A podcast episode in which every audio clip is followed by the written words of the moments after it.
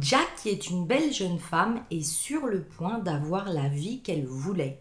Elle vient en effet de signer les papiers du divorce, mais pourtant, sa sœur est très inquiète, car elle n'arrive plus à joindre Jack. Je vais vous raconter pourquoi cette histoire est horrible.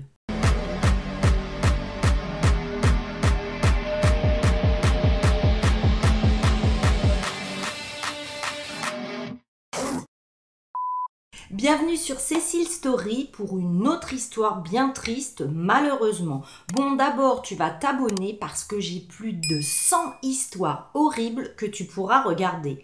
Allez, c'est parti L'histoire d'aujourd'hui nous emmène dans le Missouri, à Bonne Terre, où est née Jacques, une très belle jeune femme, le 26 décembre 1971. Elle avait une vie normale jusqu'à ce qu'elle rencontre le futur père de ses enfants, Clay. Alors Clay, lui, il est drôle, il est charmeur, elle va adorer son caractère parce que Clay, qu'on se le dise, il n'aime pas les conventions et il ne se sent obligé à rien. Du coup, Jack avec lui, bah, se sent un peu dans une vie libre et cool, c'est ce qui va lui plaire en lui. Comme je vous l'ai dit, Clay n'était pas le genre d'homme à s'embêter des choses importantes à faire des conventions. En plus, Jack, elle aimait beaucoup s'occuper de Clé, être attentionnée avec lui. Car à savoir que Clé a un trouble de la parole et Jack, elle le défend quand des personnes bah, se moquent de lui ou lui font des réflexions. Puis elle fut si heureuse quand elle a découvert qu'elle était enceinte, et encore plus quand elle a su que c'était trois enfants, deux filles et un garçon. Elle réussira après l'accouchement à s'occuper seule, enfin quasiment seule, de ses trois enfants et à continuer de travailler dans son emploi d'assurance. Je vous explique tout ça. Imaginez-vous, c'est un travail fou, trois bébés en même temps qui pleurent, les nourrir, les changer. J'insiste, déjà un, bah, on trouve ça difficile, alors imaginez trois bébés. Eh bien Jack, en plus, elle va mener à bien cette dure épreuve, car pour elle, c'est un don du ciel. Elle va maintenir son travail de 40 heures par semaine en même temps, comme je vous l'ai dit, dans la compagnie d'assurance elle était plus que capable de s'occuper de ses enfants, de la maison et même de les soutenir financièrement avec son salaire. Clay, lui, ah bah, il faisait tout le contraire. Il était feignant et ne participait que peu à la vie de famille. Bien qu'il aimait très certainement ses enfants, il ne s'occupait pas d'eux. Les parents de Jack, Stan et Ruby Ransom ne l'aimaient pas du tout. Il était facile de savoir pourquoi. Il passait d'un travail à un autre, il ne gardait jamais son emploi et en plus, il a commencé à avoir des aventures avec d'autres femmes.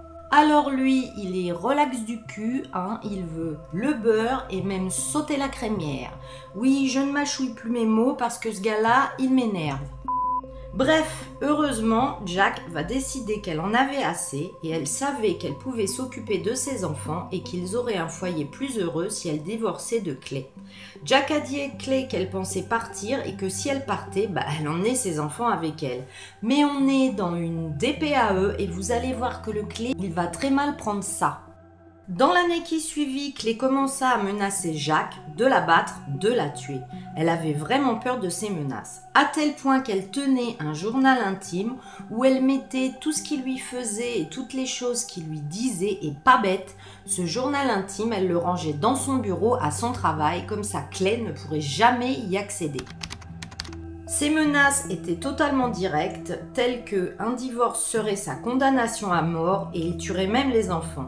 Il lui a dit qu'il les emmènerait pêcher et qu'il les laisserait se noyer et qu'il se ferait un plaisir de lui dire Oh le salopard, mais dire ça, là, euh, non, on pèse plus ses mots. Hein?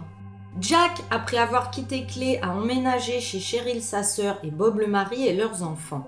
Jack et les triplés ont adoré vivre avec eux. Et au bout d'un moment, les choses vont s'arranger avec Clay. Jack a commencé à sortir avec un autre homme qui était charmant et Clay lui aussi il était en couple.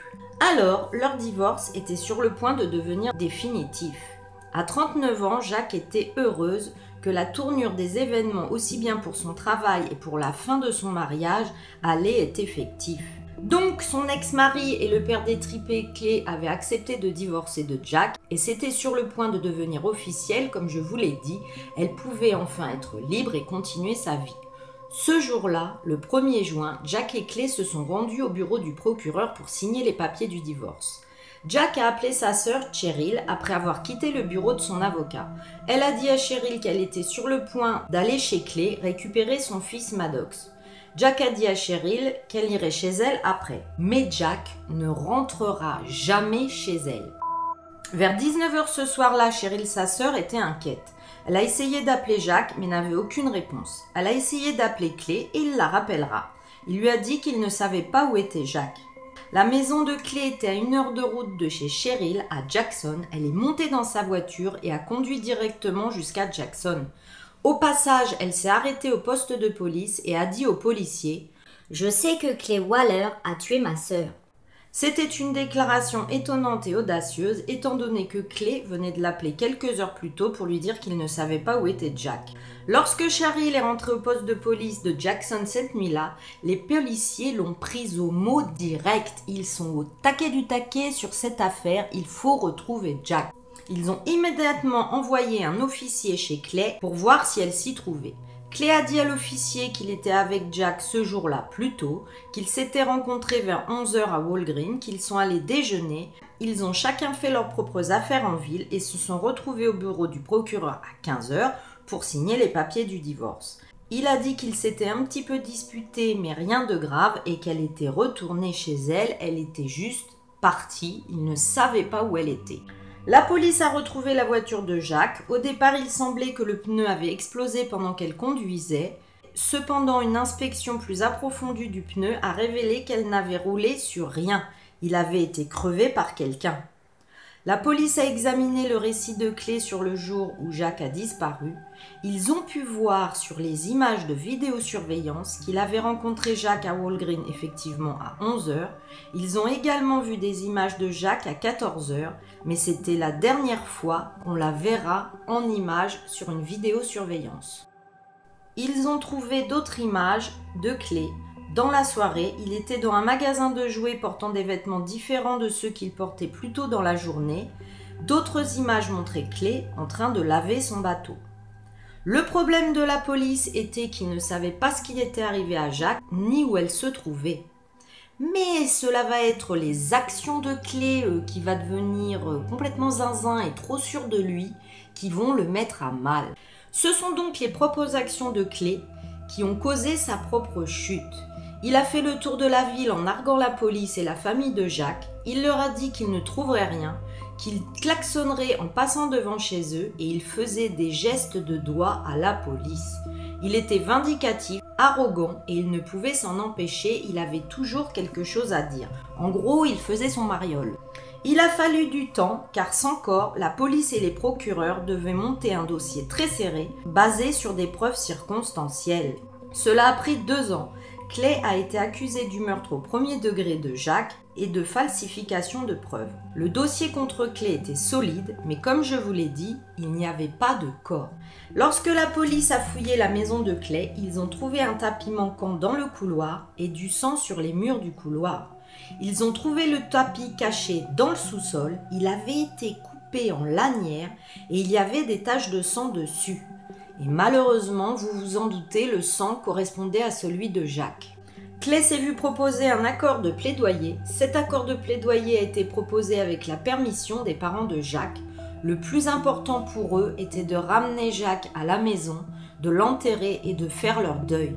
L'accord était que Clay pouvait être coupable du meurtre au deuxième degré et purger un maximum de 20 ans de prison s'il disait à la police ce qu'il avait fait cette nuit-là et surtout où se trouvait Jacques il les emmena sur l'île du diable. Oui, oui, c'est le vrai nom de l'île et ça laisse rien présager de bon.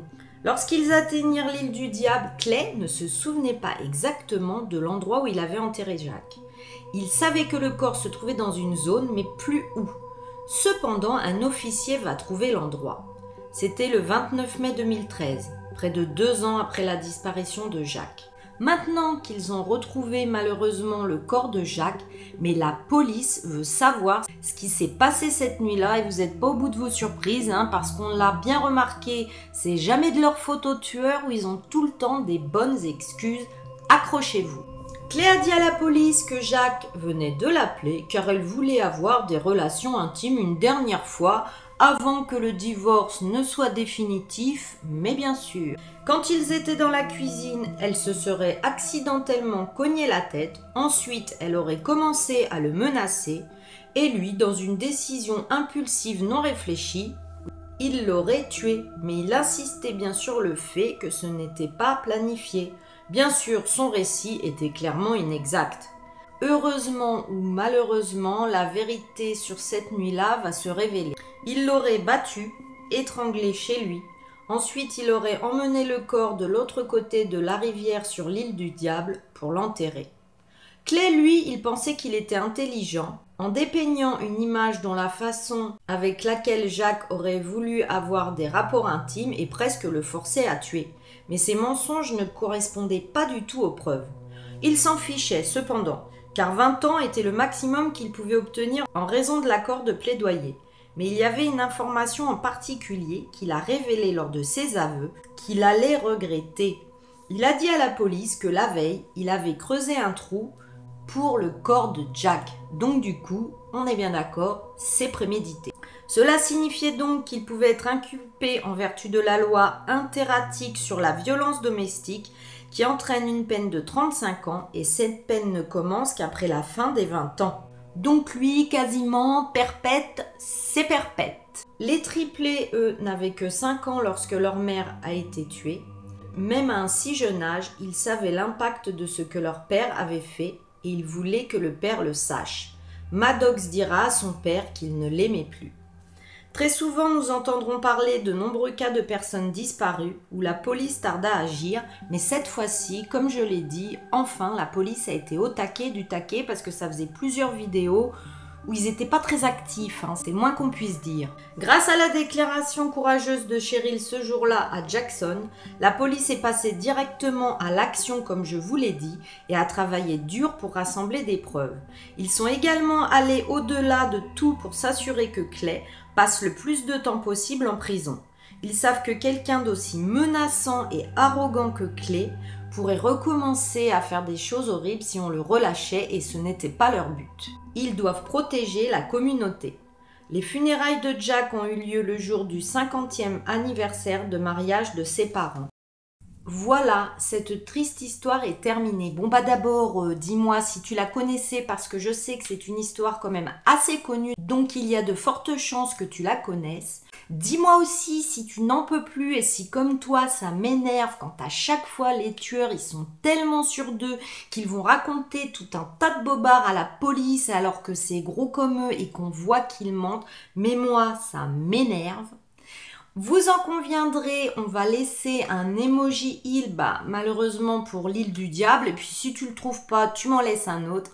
Je voulais vraiment vous remercier pour votre soutien, pour vos commentaires et pour les dons que vous me faites bah, sous la vidéo et aussi sur Tipeee parce que c'est grâce à ça que j'ai pu acheter mon micro, mais merci, merci, merci à vous.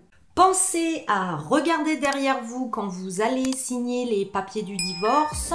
D'ici la prochaine fois, prenez bien soin de vous, mes zigotos. Bye bye Bah, vous êtes encore là? Oui, bah moi je voulais vous dire euh, qu'il y en a marre hein, de cette clavicule, il fait trop chaud, hein. on a envie que les températures descendent. C'est mon souhait, je veux qu'il fasse moins chaud.